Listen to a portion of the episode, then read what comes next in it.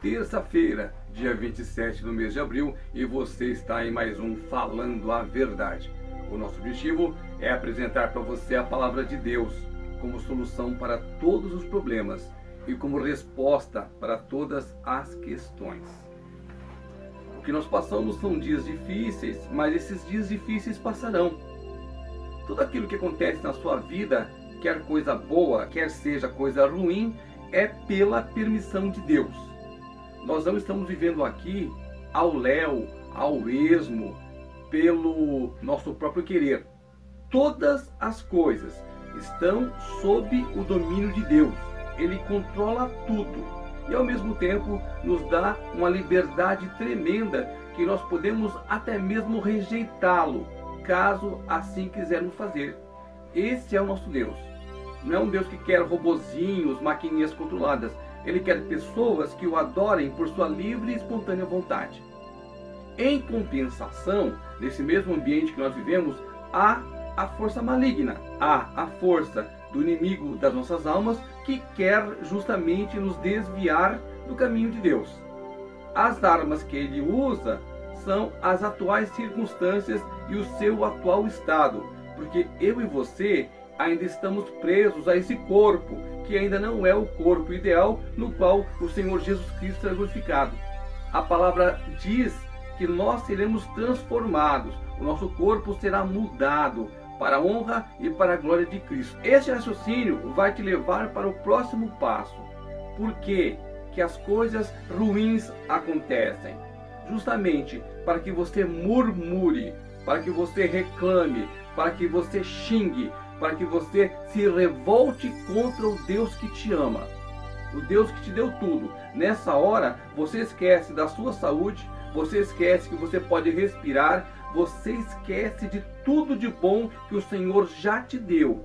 E você começa então a reclamar, a murmurar, a esquecer do grande sacrifício que foi feito na cruz que nos permite ter acesso direto a Deus. Só que a luz vem da palavra de Deus. Isto significa que é tudo uma questão de tempo. Quanto mais você for testado, maior será o seu galardão diante de Deus se você permanecer firme. Coisas ruins podem sim acontecer. Eu sempre digo aqui a mesma coisa: neste mundo tereis aflições, mas tem de bom ânimo. É justamente isso. Deus não é um Deus tirano que se alegra no sofrimento dos seus filhos. Ao contrário, Deus sofre juntamente conosco. Mas nós temos que passar pela prova. Nós temos que passar por este mundo. Nós temos que resistir ao tempo. É como numa luta de boxe ou atualmente MMA. Você tem que superar aqueles cinco minutos ali no ringue, sendo melhor que o seu adversário. Você tem que aguentar, no caso for três rounds ou cinco rounds, você tem que aguentar esse tempo sofrendo pressão, porque o adversário vai querer ganhar também.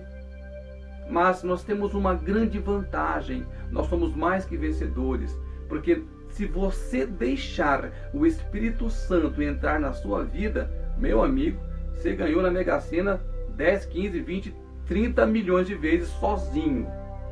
Mas onde é que está isto na palavra de Deus? Primeira carta aos Coríntios, capítulo 10, versículo 13. É importante que você preste atenção no que está escrito aqui. Lembrando que tudo que está escrito na Bíblia é verdade. A Bíblia foi escrita por mãos humanas, mas foi inspirada pelo próprio Deus. O Espírito Santo é que escreveu a Bíblia. Simplesmente usou homens como eu, como você, para escrever. Mas a Bíblia, ela todinha, de Gênesis a Apocalipse, ela é a palavra de Deus. Então preste atenção, porque Deus não é homem para que minta, nem filho do homem para que se arrependa. Escute o que está escrito aqui e tome isso como lição, como ensinamento e principalmente como incentivo para você passar pela prova, para você passar pelo teste do tempo. Escute. Não vos sobreveio tentação que não fosse humana, mas Deus é fiel e não permitirá que sejais tentados além das vossas forças. Pelo contrário, juntamente com a tentação, vos proverá livramento, de sorte que a possais suportar. Esse pequeno versículo, ele já dá 25 dias de meditação. É tanta coisa em um único versículo, mas vamos resumir aqui para você.